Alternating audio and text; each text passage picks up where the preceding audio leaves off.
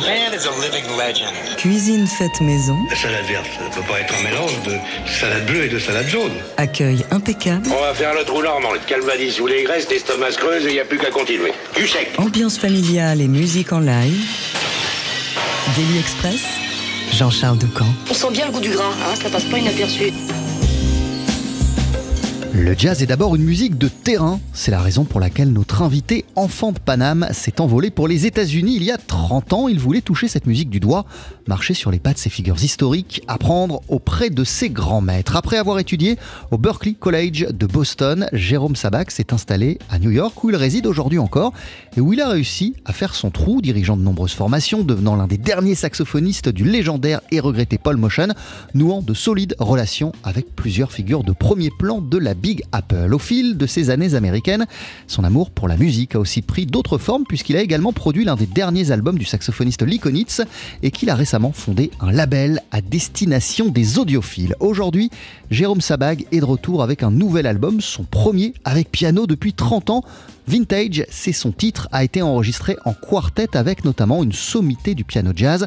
Kenny Barron, ex-partenaire de jeu de Dizzy Gillespie, et Stan Getz, Kenny Barron aujourd'hui âgé de 80 ans.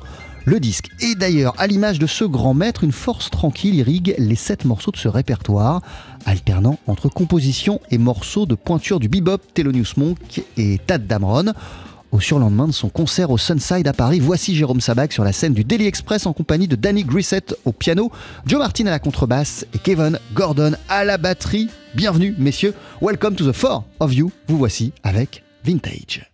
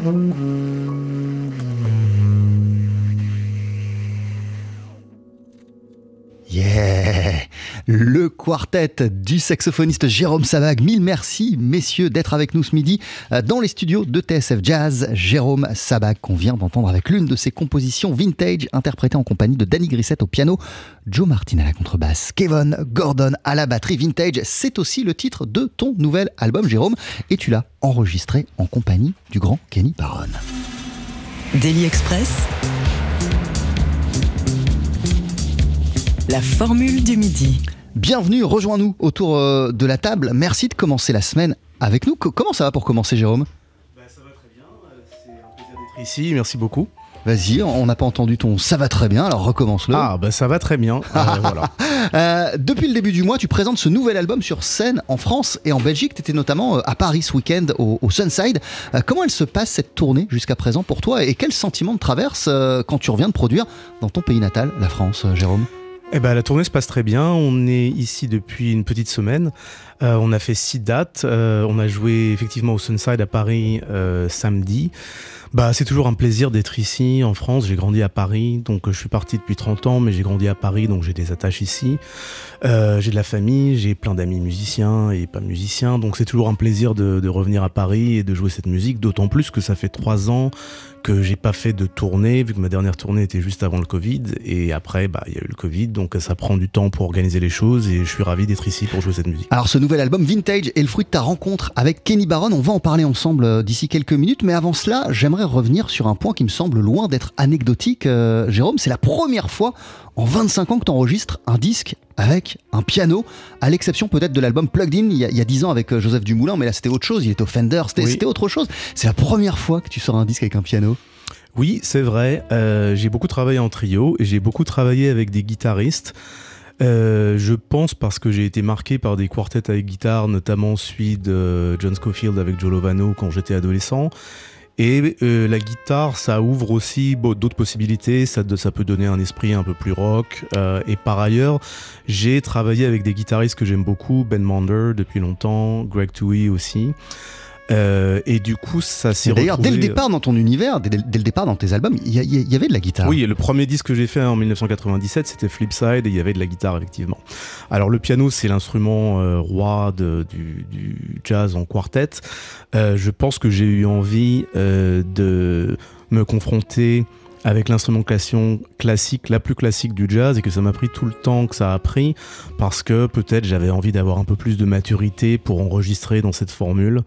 Euh, et par ailleurs, j'ai eu la chance de le faire avec un, des grands maîtres euh, d'aujourd'hui et un des grands maîtres de l'instrument tout court, Kenny Barron. Donc ça s'est un peu trouvé euh, comme ça. C'est-à-dire, j'avais pas forcément envie de faire un disque avec piano, j'avais envie de faire un disque avec lui. Ah, euh, on va aussi hein, évidemment euh, revenir sur ta rencontre avec, Kenny, Barron. Un autre point, Jérôme, que j'aimerais aborder avant cela, c'est que ce même Kenny Barron, t'étais allé, il me semble, c'est ce que j'ai lu, l'applaudir encore ado au théâtre du Châtelet au sein du quartet de Stan Getz, et que ce concert t'a énormément marqué, je crois. Quel, est le souvenir que t'en gardes et en quoi ce moment a-t-il été, non pas fondateur, parce que t'étais déjà un un étudiant du saxophone. Euh, mais en quoi il, a été important ce moment? Bah, c'était un concert. de ce concert oui, je, me souviens très bien de ce concert. Euh, c'est pour ça que c'est pour ça que j'en parle. Euh, oui, ça a été un concert important. Je devais avoir 16 ans. C'était vers la fin de la vie de Getz. Et j'avais vu Getz une fois au New Morning, mais c'était pas Kenny Barron au piano. et après, il y a eu Kenny Barron au piano, un groupe avec Rufus Reed et Victor Lewis. Et c'est le groupe que j'ai vu au Châtelet. Donc ça faisait la deuxième fois que je voyais Getz. Et euh, bah, c'était un concert marquant parce que c'était une espèce de perfection classique, euh, un son magnifique de tout le monde. Je me rappelle qu'il a fait une balade euh, au Châtelet et il a demandé qu'on coupe la sono. et du coup, tout le monde était acoustique pendant le temps d'une balade. Il y avait un son magnifique de tout le monde. Euh, et j'étais tout autant impressionné par Kenny Barron que par Getz. C'est-à-dire, j'ai été impressionné par Getz, mais autant par Kenny Barron et autant par l'ensemble du groupe, l'espèce d'alchimie magique euh, qu'il y avait sur scène. Euh, c'était vraiment génial, au point que j'ai attendu sous la pluie dans le, dans, derrière les loges du Châtelet. En fait, il y a une rue derrière. Et du coup, j'ai attendu et je leur ai tous fait signer un autographe sur mon billet à l'époque. Euh, j'ai même eu euh, le courage de demander à Getz un cours Et il m'a dit qu'il avait pas le temps, mais que la prochaine fois il le ferait. Mais après, ça s'est pas fait parce que malheureusement, il est parti pas très longtemps après.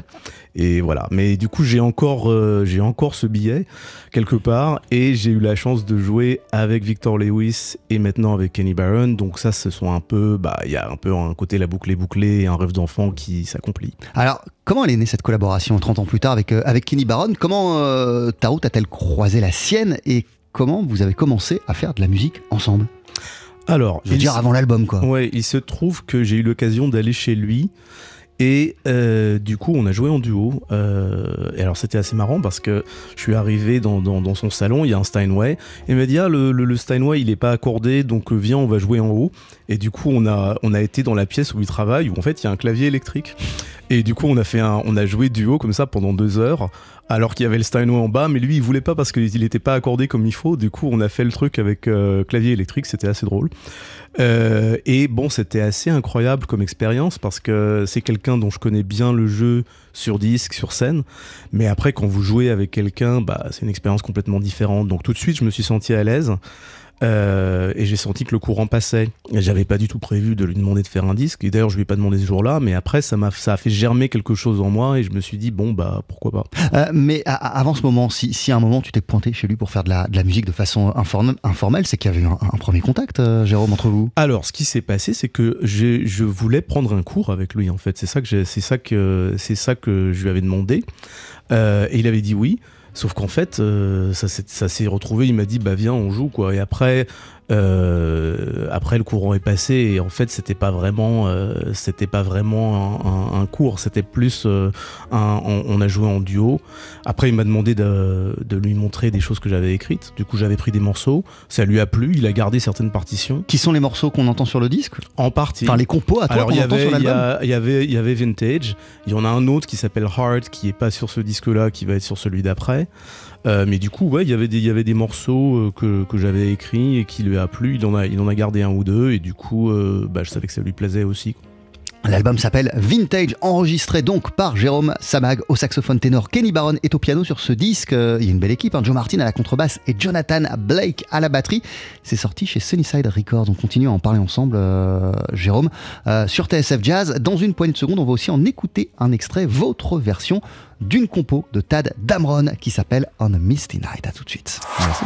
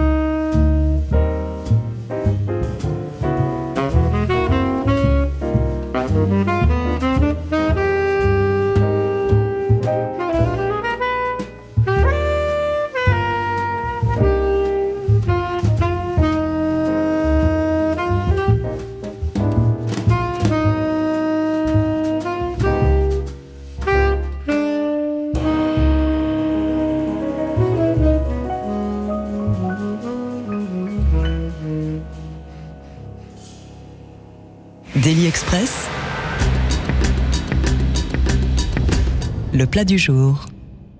Avec le saxophoniste Jérôme Sabac qui vient nous présenter, tu viens nous présenter dans Daily Express, Jérôme, ton nouvel album Vintage, enregistré en compagnie de Kenny Barron au piano, Joe Martin à la contrebasse, Jonathan Blake à la batterie.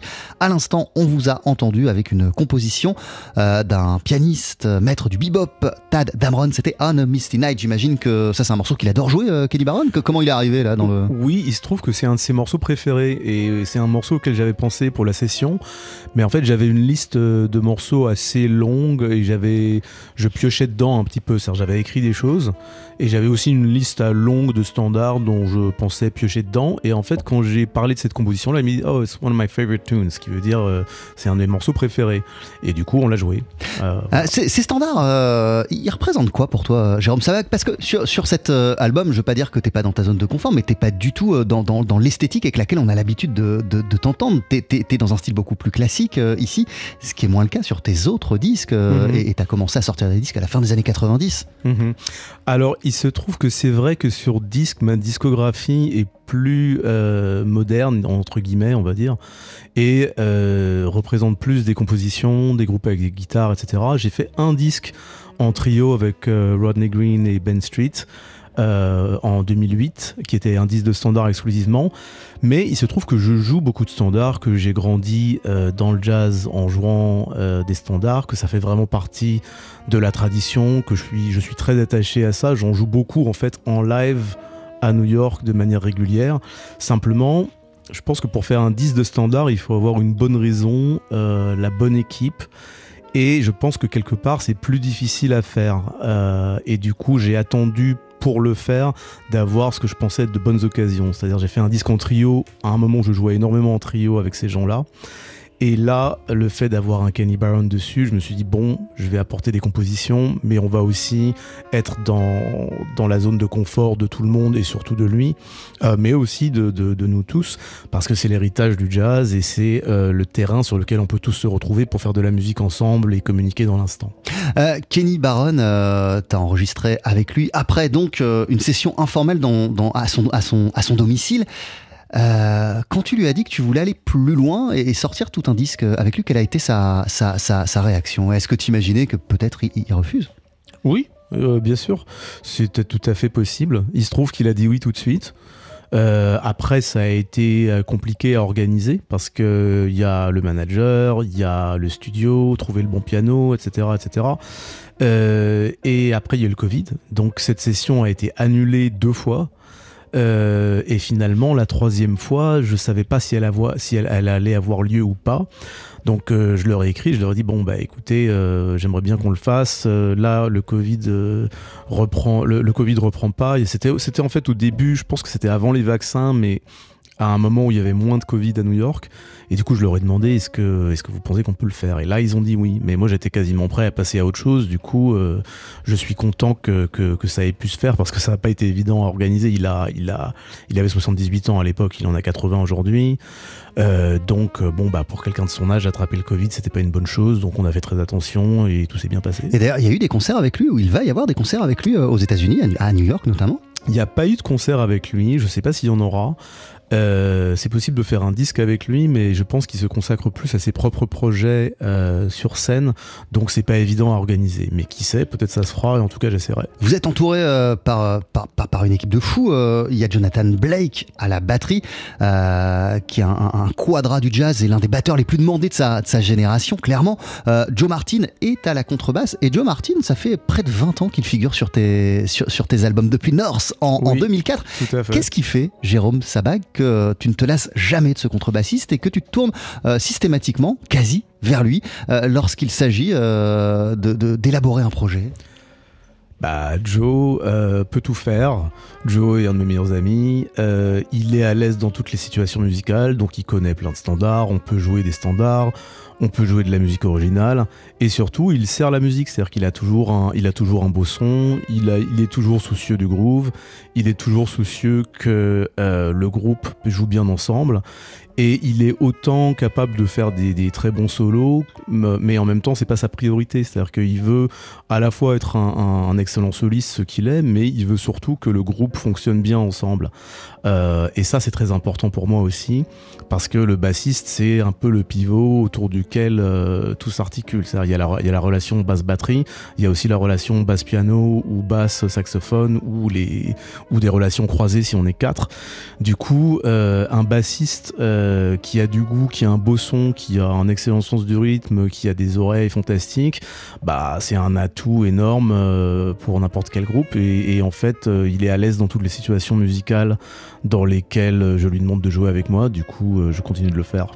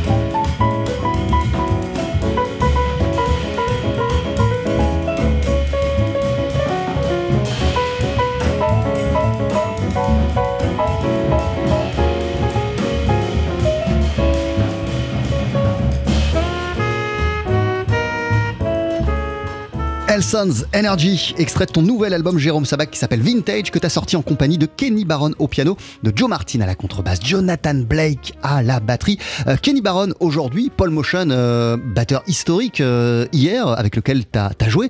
Qu'est-ce que tu apprends à chaque fois? Comment tu ressors de, ces projets? En ce qui concerne ta, compréhension de cette, musique qui est, ta vie en fait depuis une trentaine d'années?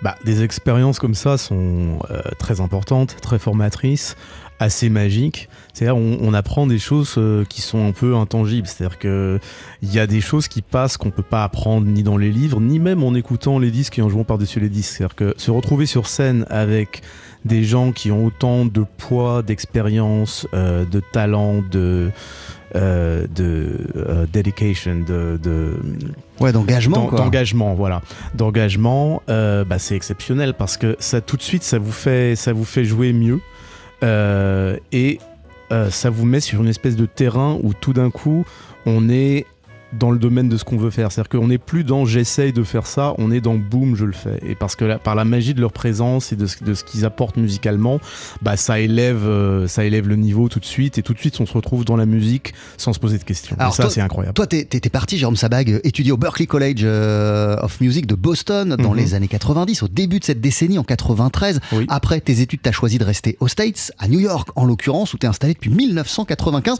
Euh, C'est aussi pour ça que t'as voulu euh, être aux États-Unis pour, euh, pour la toucher du doigt, euh, cette, euh, cette musique, et, et être là où elle a été, là où elle a été créée. Oui, tout à fait. C'est-à-dire que je voulais aller à Berkeley pour euh, pouvoir travailler le plus possible. Je pensais pas du tout que j'allais rester aux États-Unis aussi longtemps, mais après, je me suis dit, il faut quand même que j'aille à New York. Je pensais rester un an, deux ans, et après revenir en France. Et en fait, de fil en aiguille, je suis resté. Mais c'est vrai que des expériences formatrices, j'en ai eu énormément, et ça, ça m'a, le fait de vivre à New York, ça m'a complètement formé comme musicien. Euh, et alors, une question euh, comme ça, Jérôme Sabag, euh, parce que de- de- depuis, euh, depuis 30 ans, régulièrement, il y a des musiciens français qui, qui- qui tentent l'aventure new-yorkaise, partent s'installer euh, à, New York pour essayer de donner une autre tournure à, leur carrière et, peut-être également, euh, comme toi, euh, être plus proche de, son berceau, en tout cas d'un des berceaux de, cette musique. Est-ce que tu dirais que c'est plus... simple, plus difficile, pareil pour un, jeune musicien aujourd'hui euh, à, à New York, différent de lorsque toi t'as débarqué au milieu des années 90 Différent, certainement, oui. Euh, je pense qu'il y a plus de gens qui font cette expérience. Après, il y a peut-être moins de gens qui restent longtemps.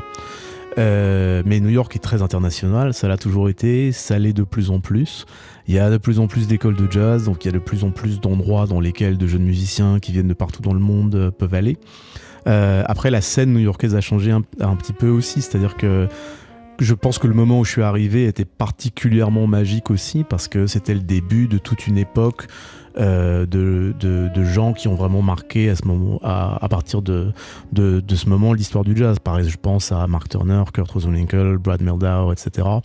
Donc tout ça, c'était, euh, j'ai vu l'essor, j'ai ressenti l'essor de tout ça et j'étais au cœur de tout ça et ça, ça m'a, ça m'a marqué aussi.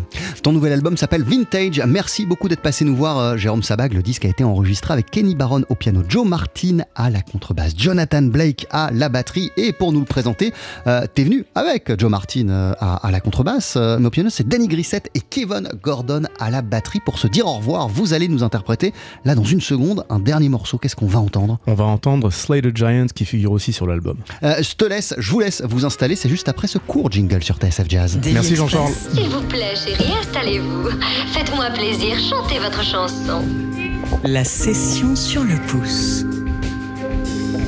Voilà, Jérôme Sabag, musicien parisien installé en France, installé aux États-Unis depuis euh, le milieu des années 90 à New York, où il a enregistré euh, ce nouvel album Vintage. Il y a sept morceaux, des compos à lui, euh, des relectures de compositions de morceaux de Thelonious Monk ou encore du pianiste Tad Damron. Te voici, vous voici, Jérôme, pour finir cette émission avec Slay the Giant, et c'est l'un de tes morceaux.